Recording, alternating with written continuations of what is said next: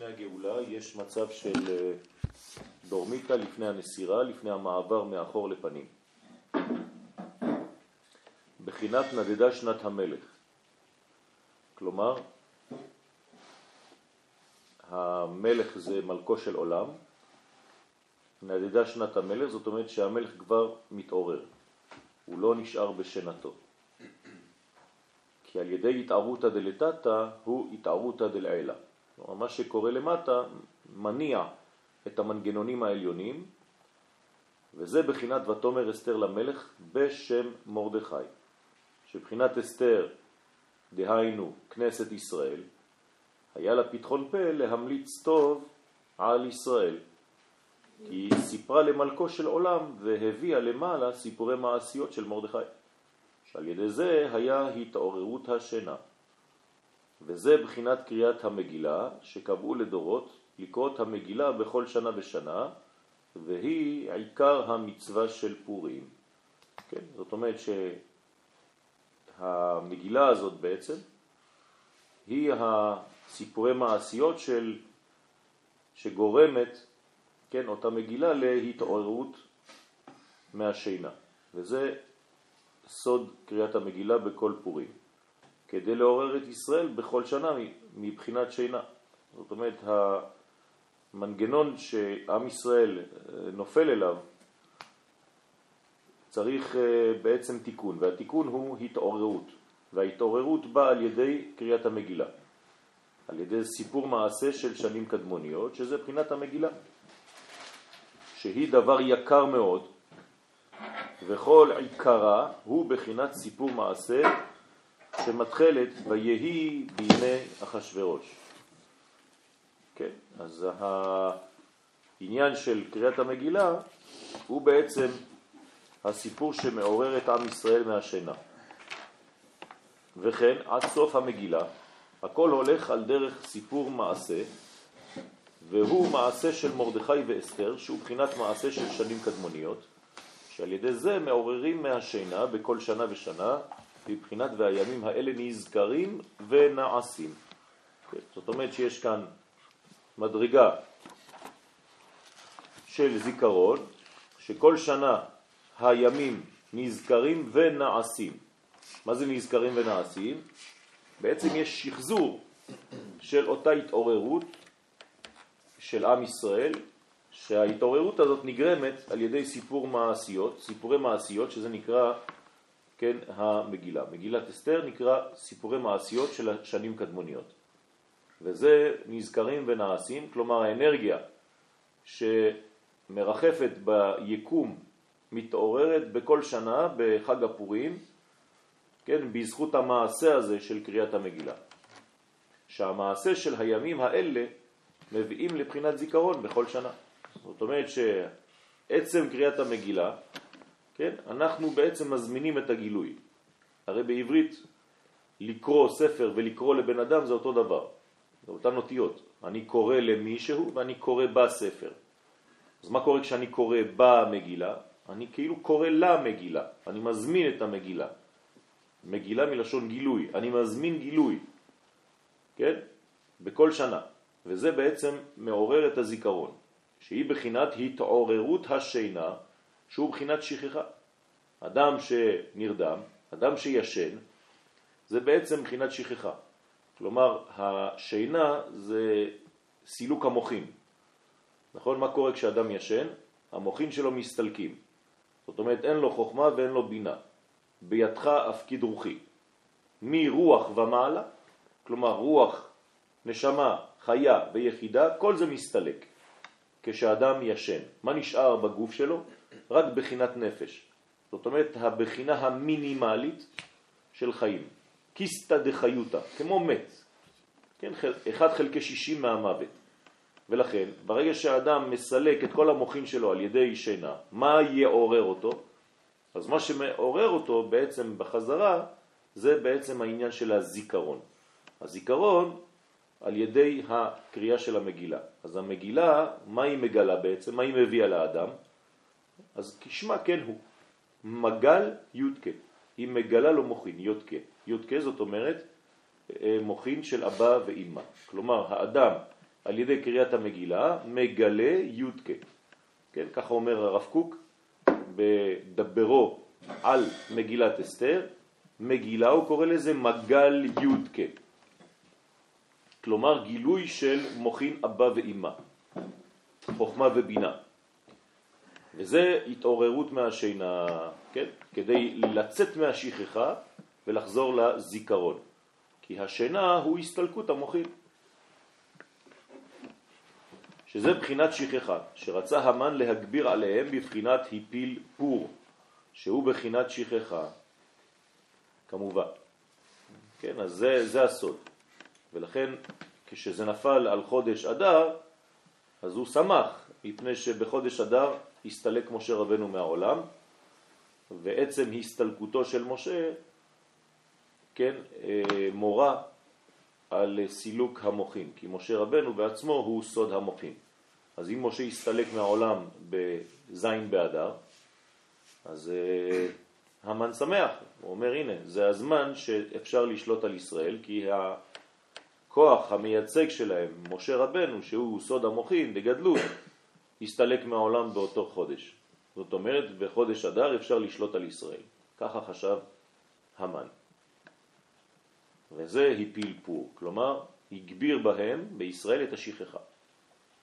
אז מה אנחנו עושים כדי לצאת מהדבר הזה? קוראים את המגילה. אז המגילה מחזירה לנו בעצם את הזיכרון, את התודעה, את המודעות, אנחנו חוזרים בעצם למוחין דגדלות. וכן בכל שנה ושנה נעשה זאת על ידי קריאת המגילה. מבטלים השכחה, הנה. כלומר, המגילה בעצמה מבטלת את בחינת השינה. וכן מהי טעמה, כן, מאותו טעם, מאותה סיבה, אמרו רבותינו ז"ל, צריך לפושטה כאיגרת.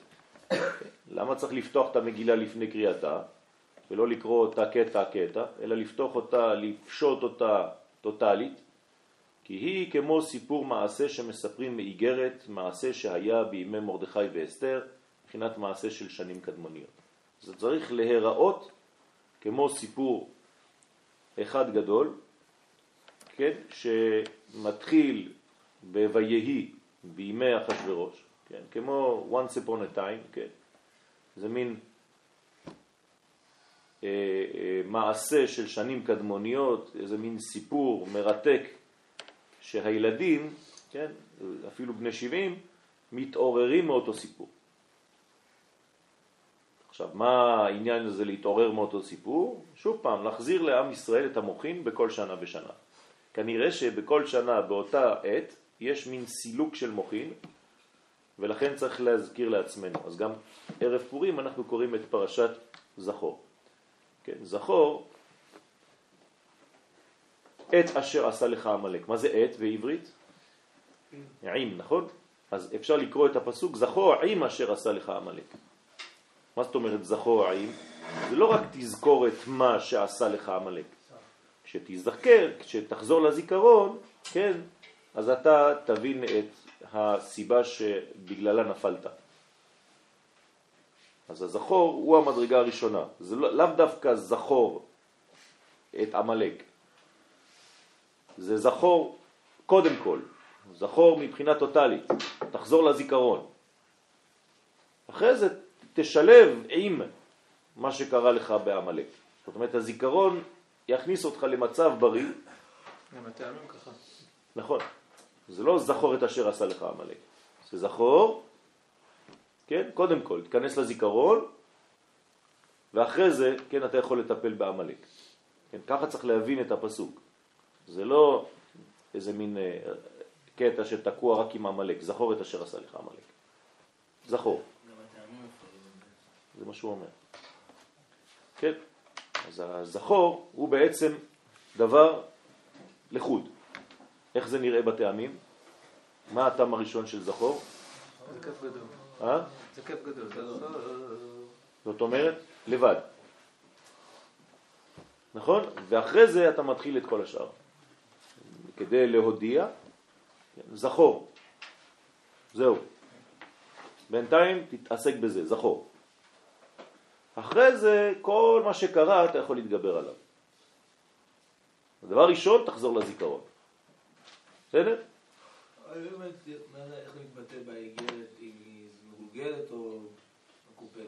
ברגע שהאיגרת אה, אה, נפשטת, כן? פושטים אותה, פותחים אותה, אז זה מעלה את האדם למדרגה של חיים, למדרגה של אלוהות, נכון?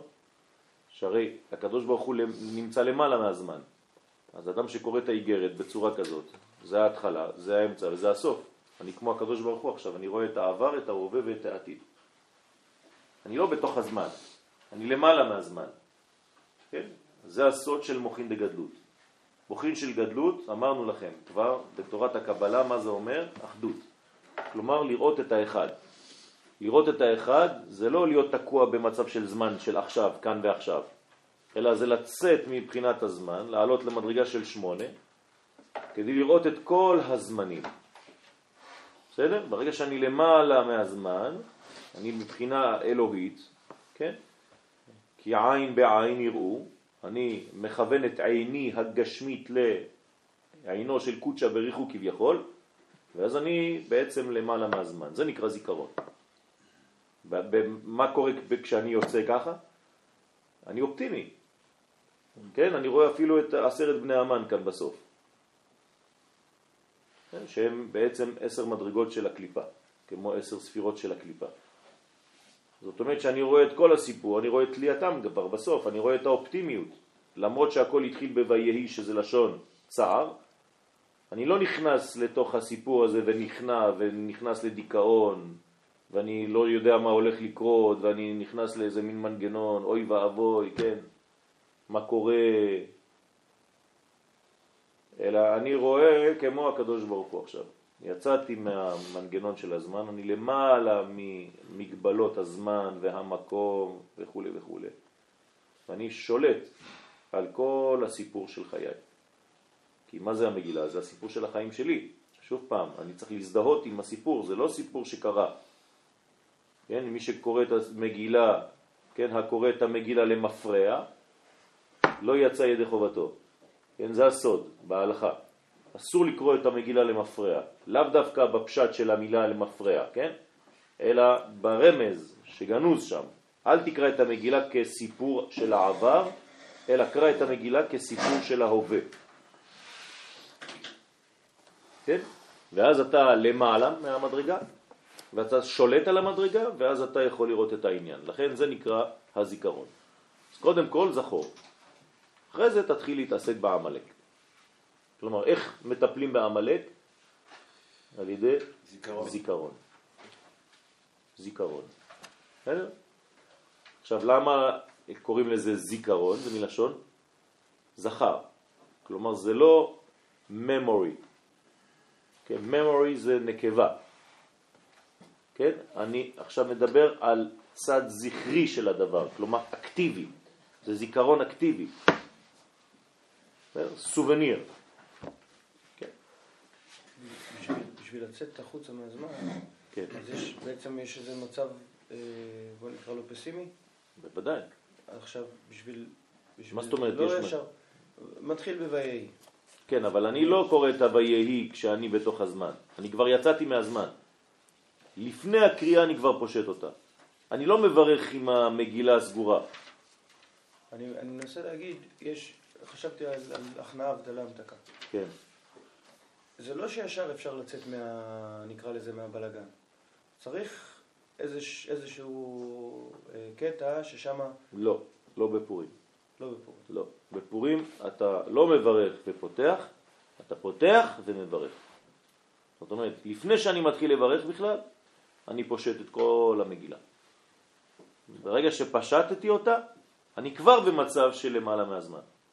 אז אה, להם שם במגילה היה להם צום מועלה, נכון, סבל וזה, נכון, עכשיו אין עניין. נכון, אז משם הם היו אמורים לצאת.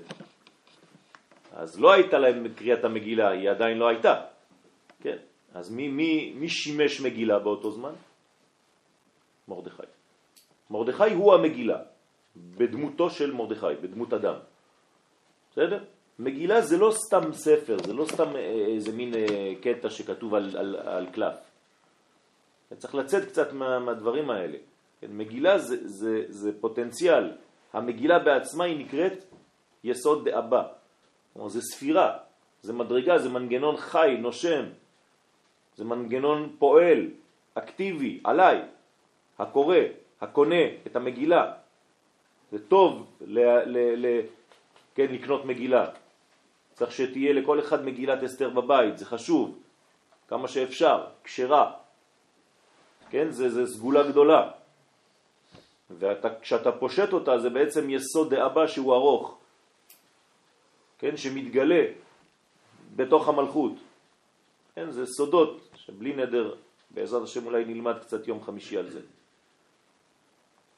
אה, זה, זה בעצם הסוד. זאת אומרת שצריך לפשוט את הכל, ברגע שפשטת אז אתה מברך. אתה לא מתחיל באיזה מין דיכאון ואחרי זה אתה אומר, טוב בוא איך נצא מזה. לא, בפורים אין את זה. בפורים זה הכל כבר יסוד דאבא, זה כבר מדרגה עליונה, אתה כבר מעבר למדרגה. אתה לא במדרגה של עץ הדעת, אתה במדרגה של עץ החיים. אין עץ הדעת בפורים, בסדר? עד דלא ידע. כן? אם אתה נמצא בעץ הדעת בפורים, לא יצאת. בסדר? אתה אומר את זה בעצמך. נכון, רק צריך להקשיב למה שאנחנו אומרים. שנים. בסדר?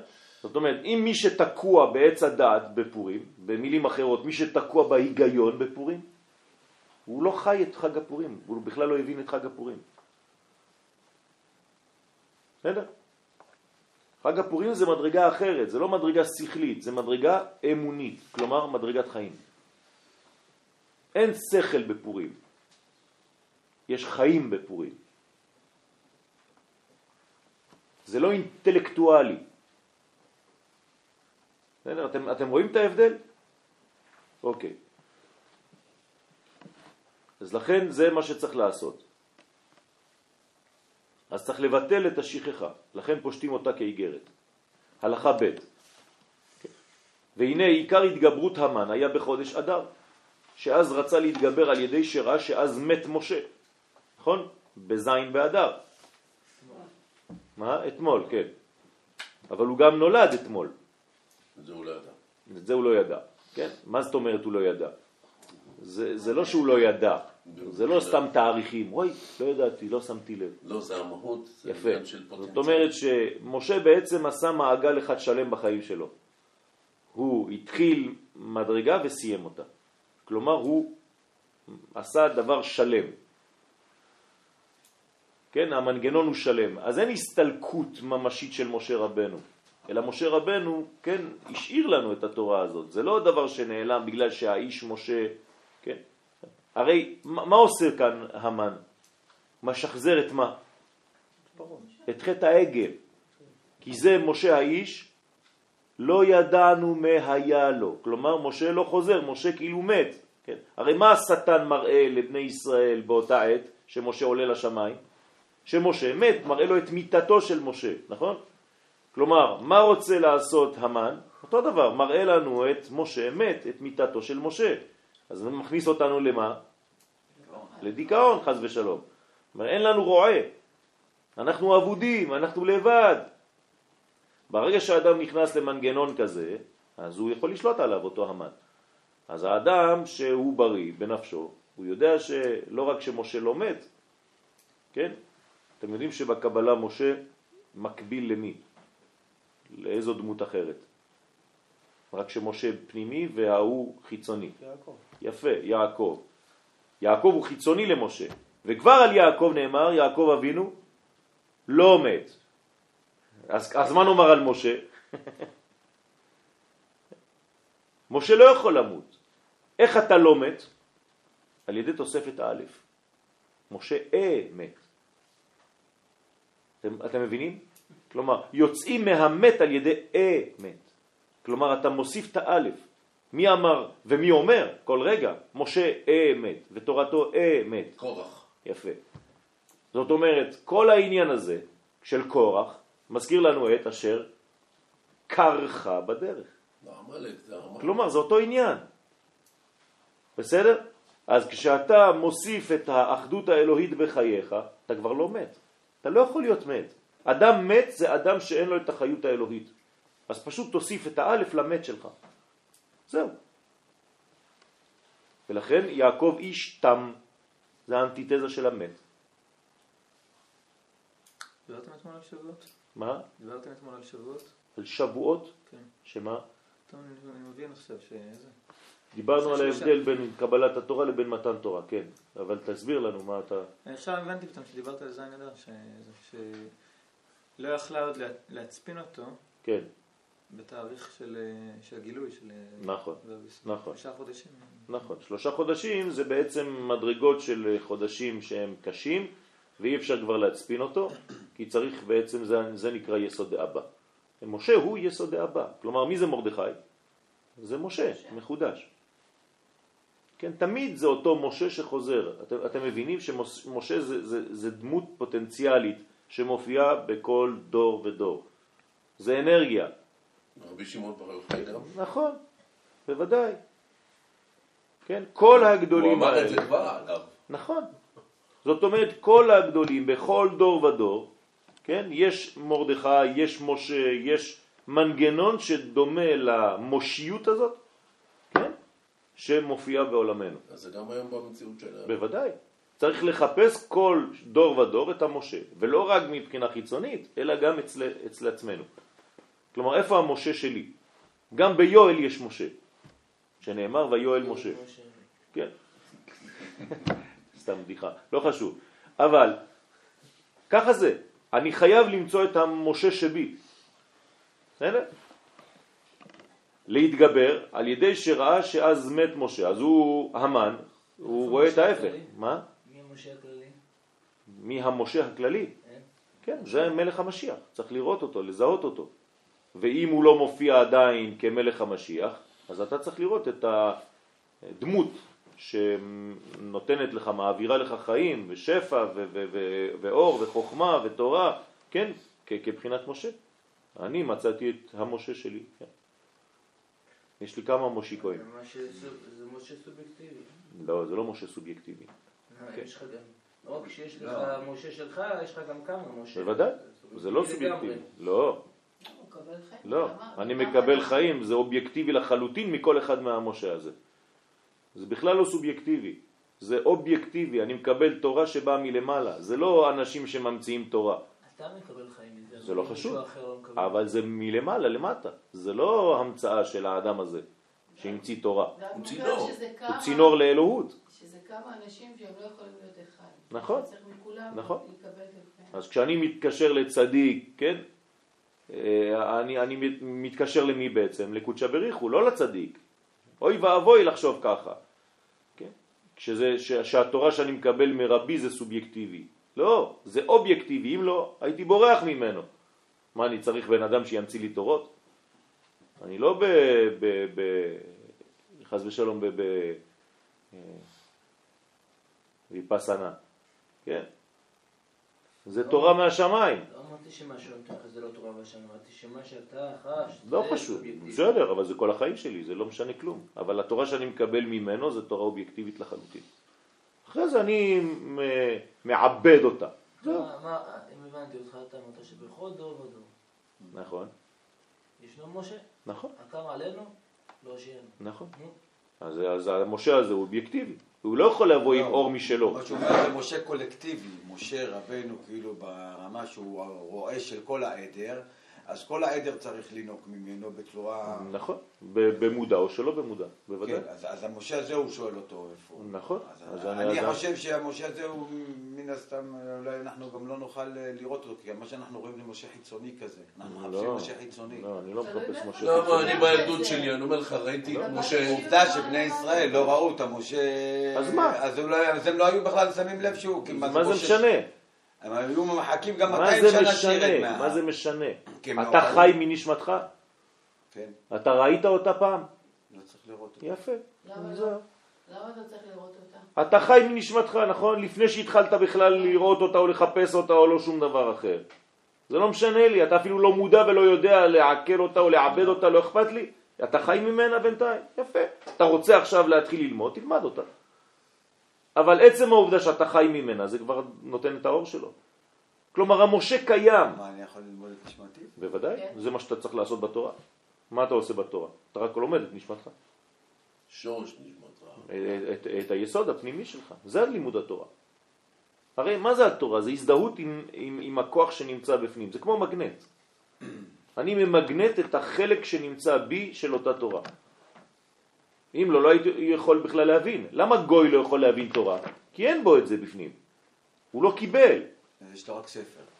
כאילו. חיצוני. אבל אצלנו חיי עולם נטע בתוכנו. אז כשאני קורא בספר החיצוני, אני קורא, אני מזמין.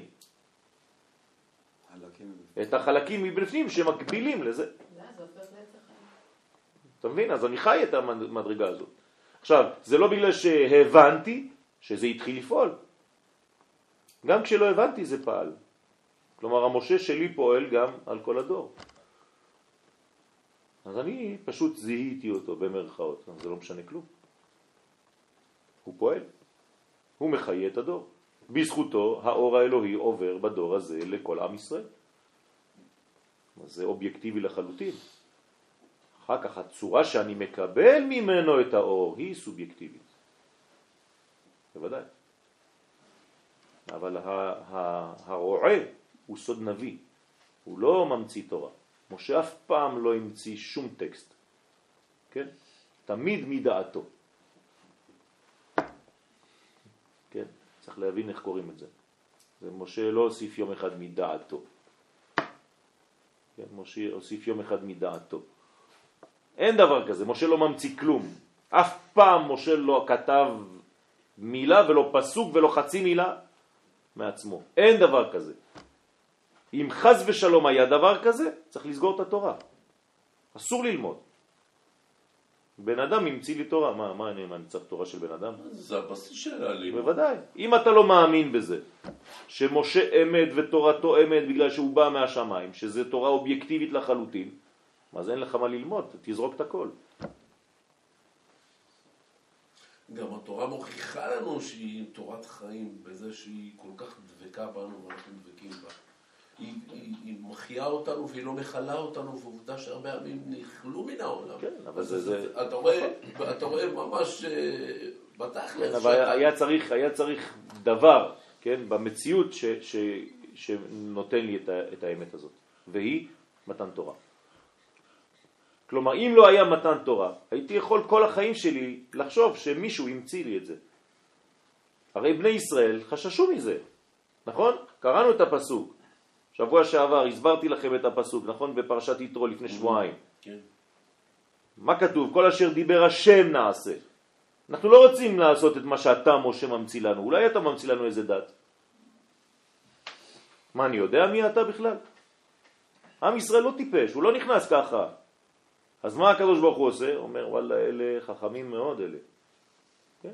הנה אני יורד אליך בענן, כן? ושמעו העם בדברי עמך, וגם בך יאמינו. הנה. כלומר, הקדוש ברוך הוא אומר למשה, עם ישראל הוא חכם מאוד, ברוך השם שהם עושים את הדיוק הזה, שהם לא מאמינים לכל מי שבא ואומר להם דברים ברמקול.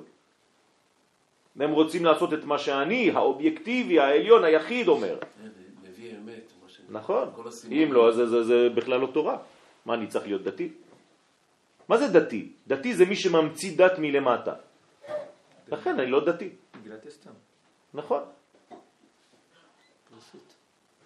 אז אני צריך, אני צריך כל הזמן להבין, כן? לה, ל, ל, ל, להיות בוודאות שהתורה שלי היא אלוהית. וגם תורת רבי. אם תורת רבי יש לי ספק שהיא לא אלוהית, אסור לי ללמוד איתו. אתם מבינים מה אני אומר?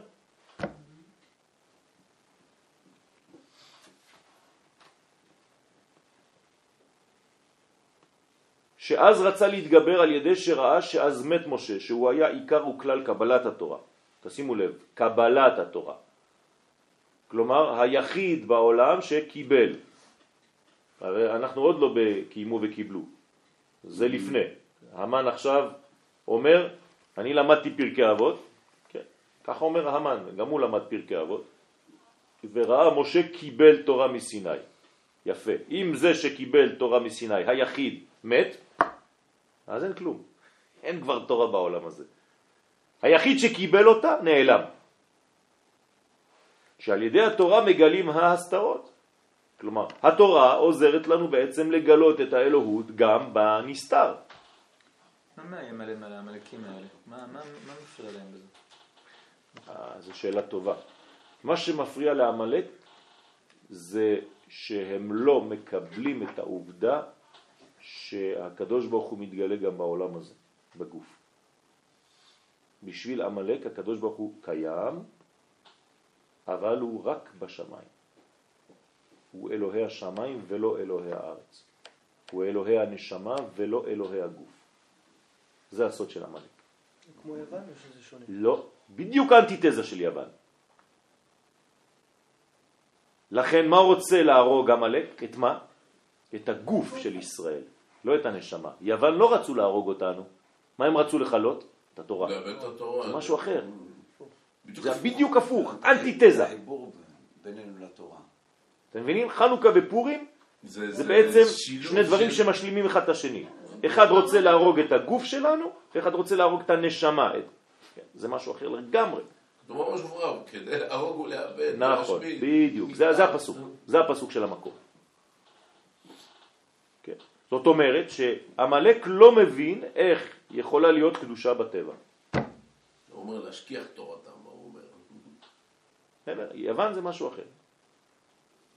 ומה אכפת לו שאנחנו נשב שם בצד ונאמין בזה? למה זה כל כך כואב? בגלל שזה הבאת האלוהות לעולם הזה. ואם אני מביא את האלוהות לעולם הזה, והקדוש ברוך הוא מתגלה בטבע. ובחומר, זה משנה לו את כל החיים עכשיו. עכשיו הוא צריך לחיות לפי הערכים האלה. והוא לא רוצה, הוא מעדיף שהקדוש ברוך הוא יהיה בשמיים. כן? הקדושה לא קיימת פה. מה הוא עושה לבריתות של בני ישראל? אתם זוכרים? עמלק. היה חותך את הבריתות של בני ישראל והיה זורק אותם למעלה, לשמיים. כך אומר המדרש. מה- מה- להמחיש מה? שיישאר למעלה. שה...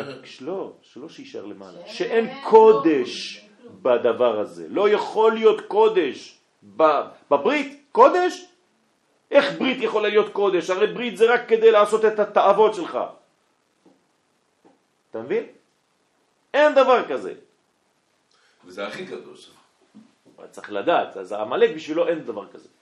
אני אגיד לכם את זה במילים מאוד בוטות. עמלק זה לא רק אה, גוי אויב, זה כל מי שאפילו בישראל אומר, לא. אל תגיד. אני אגיד, שכל מי שבישראל אומר שרק מי שיש לו תורה הוא טהור, ומי שלא לומד תורה אין בו קדושה. או שהוא לא קורא לו יהודי, הוא קורא לו גוי. זה נקרא עמלק. נכון, כי מה הוא רוצה? הוא- זה פשוט. עמלק לא מסוגל לראות את הקדושה שבטבע ביהודי חילוני. אז הוא יקרא לו גוי. חס ושלום. זה עמלק. בעצם אנחנו למדנו שהקדושה היא נמצאת כאן. אנחנו למדנו, כן? אבל צריך לראות את זה. היא נמצאת כאן, וגם כשאדם חילוני או אדם שזה, יש לו את המקום, את הפוטנציאל, צריך לגלות אותו. יפה. אבל זה, אבל זה, שהוא גוי, שאתה יכול להגיד שהוא גוי. אבל זה לימוד. בסדר. זה לימוד. את יודעת כמה פעמים שמעתי שיהודי. שלא לומד תורה הוא גוי לכל דבר? שיהודי שלא מקיים תורה ומצוות הוא גוי? מה, אנחנו לא שומעים את זה? חס ושלום. עדיף לשתוק. מאנשים שחושבים שהם דתיים וחילונים. כן. וסבר שמאחר שמת משה, אז נתבטל כוח עסק התורה ואי אפשר לגלות ההסתרה עוד. כלומר, מה זה משה? משה זה לא איש התורה שאם אין לך תורה אז אתה גוי. לא. התורה היא נמצאת בתוך המנגנון ה... הגשמי של האדם, בתוך הנפש של האדם, האם יש קדושה שלא קשורה לקדושת התורה, האם בגוף הישראלי יש קדושה, כן או לא? כן?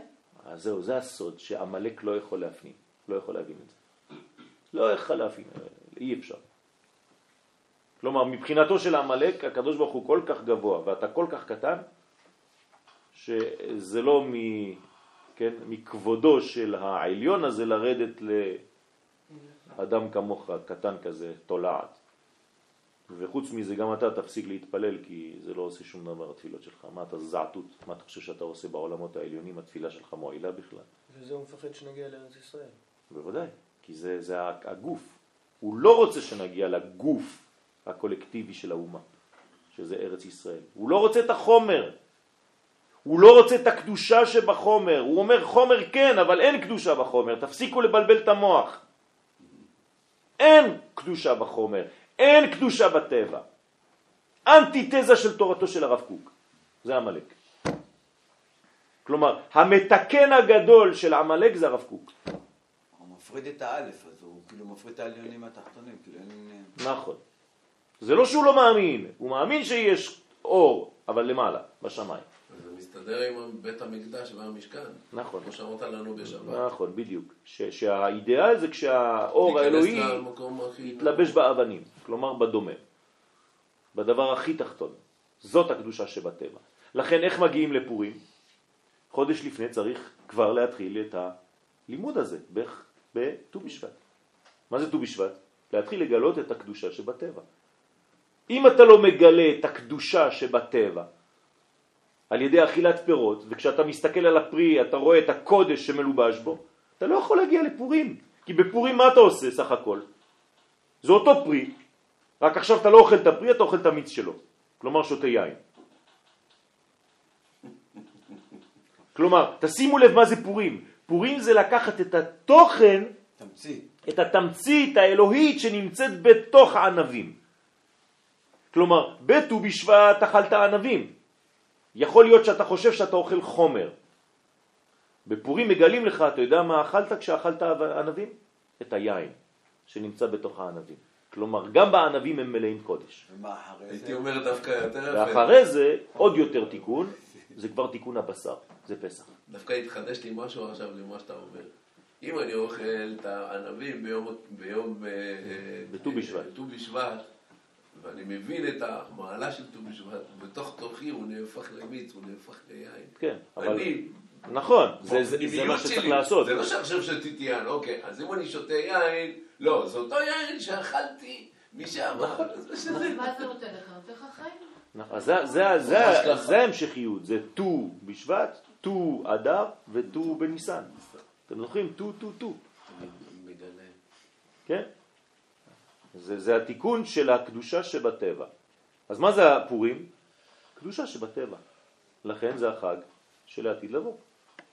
מה זה החג של העתיד לבוא? מה זה האידאל האלוהי? הקדושה שבטבע. זה, זה, זה התורה, זה כל התורה. כל התורה זה לגלות את זה. אין יותר גבוה מזה. הקדושה שבטבע. הנה, אמרנו שני מילים, כן? שתי מילים האלה זה כולל את כל התורה. ברגע שתגלה את זה, אתה, אתה יצאת זה גם מהמלך. יכול להיות אה, גלום בתוך המילה הדר, כאילו א' דר. בוודאי, זה מה שלמדנו בראש חודש. אה, זה מה שהפסדתי? כן. לא מה? הפסדתי. לא הפסדת. אז בעצם אנחנו יכולים, זה, לא יודעת להגיד אם זה במכלול של חילונים או דתיים, אז בעצם הם לומדים, אני לא יודעת להגיד דתיים או זה, הם לומדים שהאלוהות היא מלמעלה. יפה מאוד. לכן אני אומר שזאת אז, אז, אז, אז אנחנו... סכנה להגיד- גדולה מאוד. נכון, כי אם נכון? ללמוד תורה בצורה כזאת, זאת סכנה.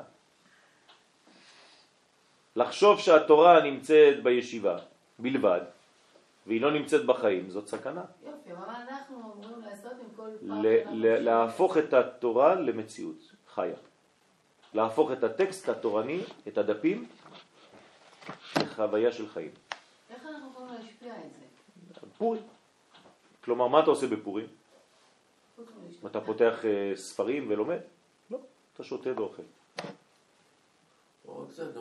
ישיבות. אוכל ושותה. מה אתה עושה בפורים? אז קצת מפחיד לחשוב שבארץ ישראל יש יותר אה, אה, אין אנשים יותר. שהם... אה, זה לא נכון, זה מה שנראה לעין, זה לא נכון. אל תיכנסו ל- למערבולת של הפחד הזה, זה לא נכון. אנחנו בתהליך. יש הרבה, הרבה יותר ממה שחושבים. נכון. אסור לעשות חז ושלום חטיבה אחת מכל האנשים ש, שכאילו כביכול נראים לנו כאלה, זה לא נכון.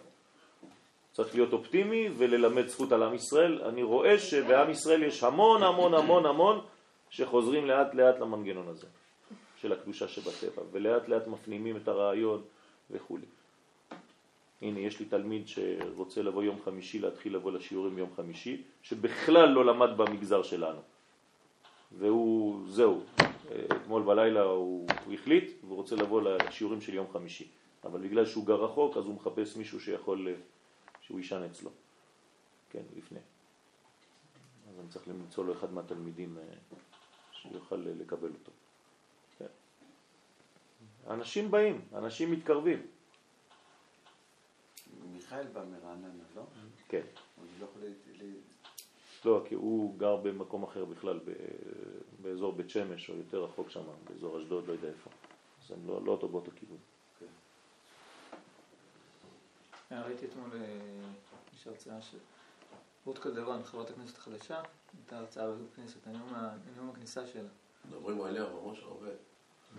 מיאיר לפיד, זה היא. כן. היא הקימה את בית מדרש שיעור אלול. גמרא, נכון? כן. שמעתי. היא הקימה את בית מדרש אלול ובית מדרש עלמה וזה, אז בכניסה של הכנסת היא קראה את הסיפור של רב ריחומי, שנפטר בגלל שאשתו...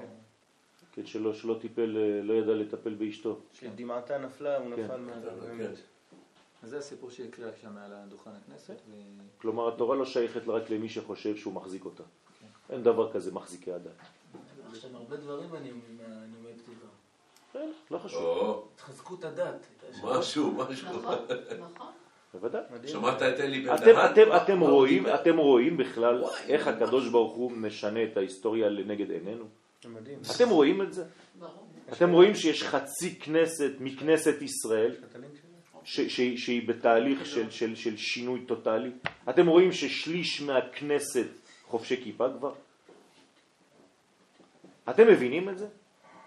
ששלושת רבעי מ- מ- מכל המנהיגות של צה"ל זה אנשים שהם, שהם כבר מאמינים? אתם, אתם רואים את השינוי הזה? פשוט מדהים, זה פשוט מדהים, זה מפחיד את את. כמה אנשים פה, זה מפחיד. מפחד פחד מוות. נכון, זה מפחיד כמה אנשים. אומרים, מה זה, הקדוש ברוך הוא ירד לכל המקומות שחשבנו שהם שלנו. אולי אפשר להתחיל לבחור. זאת אומרת, הקדושה מתחילה להתגלות בטבע. זה מה שהכי הכי הכי עצבן במלחמת אה, ששת הימים את השמאלנים. למה? פתאום הם ראו דתיים עם איזה מעיל דובון, עם איזה כיפה, משרת בצה"ל, קרבי. אומר, הדברים היחידים שהיו שלי, הם לקחו לי את זה, גם הדתיים עכשיו. כאילו, הייתי ציוני, אנטי דתי, תנו לי לשמור משהו, תנו לי איזה משהו, לא, גם על זה אתם מתנפלים. דיברת על המשה שלי, אני ראיתי ברב גורן כמו משה. אני אומר לך, אני ראיתי פה כמו משה. שהוא הולך ותוקע בשופר וכל החיילים התורה לא שייכת לבן אדם אחד. בוודאי, בטח. התורה שייכת, כל הרוצה לבוא, יבוא. ויטול. זהו. אסור להיות את המחזיק מחזיק של הדת. מה, אתה מחזיק מפתחות? הדת שלך? מה זה הדבר הזה? התורה שייכת לכל עם ישראל, גם לנשים, בוודאי. וברוך השם שיש קידוש השם, שיוצא מאישה כזאת שלכאורה היא אנטי ואתה יכול להגדיר אותה כלא יודע מה. ואחרי זה גם לצחוק עליה ולהגיד אה, שיקצה ולא יודע מה, חס ושלום. ולשפוט אנשים בגלל הכיפה של חצי שקל. ככה אתה מדבר על יהודים? אז כנראה אתה לא רואה איזה יהודי שבו. יפה, זו, זאת הבעיה. שאם הוא לא במדרגה, כלומר איפה נמצאת הקדושה? רק בתורה. וכל האומר אין לי אלא תורה, אפילו תורה אין לו. זאת הבעיה. התורה זה לא הקדושה היחידה, זה החידוש של פורים. הגוף הישראלי, החומר הישראלי מלא קדושה. לא פחות מאשר הנשמה. כמו שאומר הרב קוק. יש לנו גוף קדוש, לא פחות מאשר יש לנו נשמה קדושה. בשביל זה באחרית הימים הגוף הוא זה ש... יפה, לכן פורים נשאר. זה החג שנשאר. מה זה פורים? לשון פריה ורבייה. פרו ורבו. קיבוץ איילת השחר, אני מכיר את זה מקרוב. לא אשכח את זה. הלכנו לבוקר אני ושרה, ורציתי ללכת לבית כנסת. אז אמרתי, איפה הבית כנסת? אמרו לי שם, נכנסתי, כולו מלא קורי עכביש. אולי איזה כמה שנים לא. ולפני כמה זמן הלכתי לשם, ומסתבר שכמה חבר'ה, אמרתי לה, "אל תביא לי את המפתח, אני רוצה להיכנס. נכנסתי והתפללתי עם כל אבא קורי עכביש. תביא אותנו, נעשה ניקיון שם. לא, נלך לנקות איזה, שם. מה קרה לך? אתה אה? לא מבין מה קורה בתוך הקיבוץ הזה עכשיו. עכשיו כולם. עם כיפות כאלה, עם ציציות. מתוך הקיבוץ, מתוך... בטח. אתם יודעים מה עשינו. לפני 15 שנה? 15 שנה. הייתי בתל אביב, אה, במין, אה, נכנסתי לאיזה מין קבוצה שפותחת בתי כנסת שהיו סגורים מזה 50-60 שנה. כן, בתי כנסת קטנים בכל מיני אזורים, אתם לא מבינים כמה יש. מאות, מאות, אולי אלפים קטנים כאלה, כל מיני. במלחה יש... אז נכנסתי. נכנסתי לאיזה מין קבוצה שהולכת ובונה את בית הכנסת מחדש, משחזרת, את עושה- הכל, ועושים הכנסת ספר תורה וזה, והתחלתי לתת שיעורים בתוך הדברים האלה. והחיינו במרכאות את כל בתי הכנסת הישנים האלה. אתם לא מבינים איזה חוויה זה היה.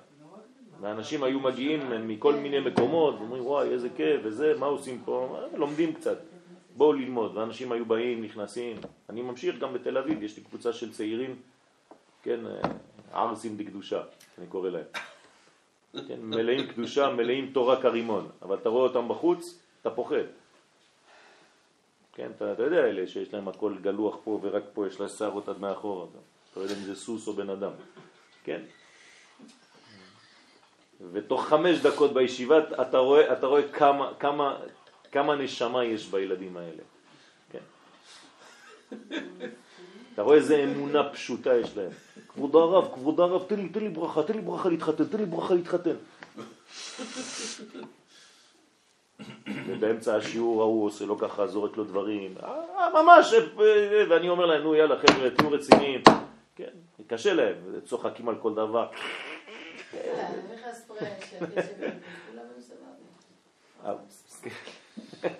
שלום לעם עושה את זה ממש חזק.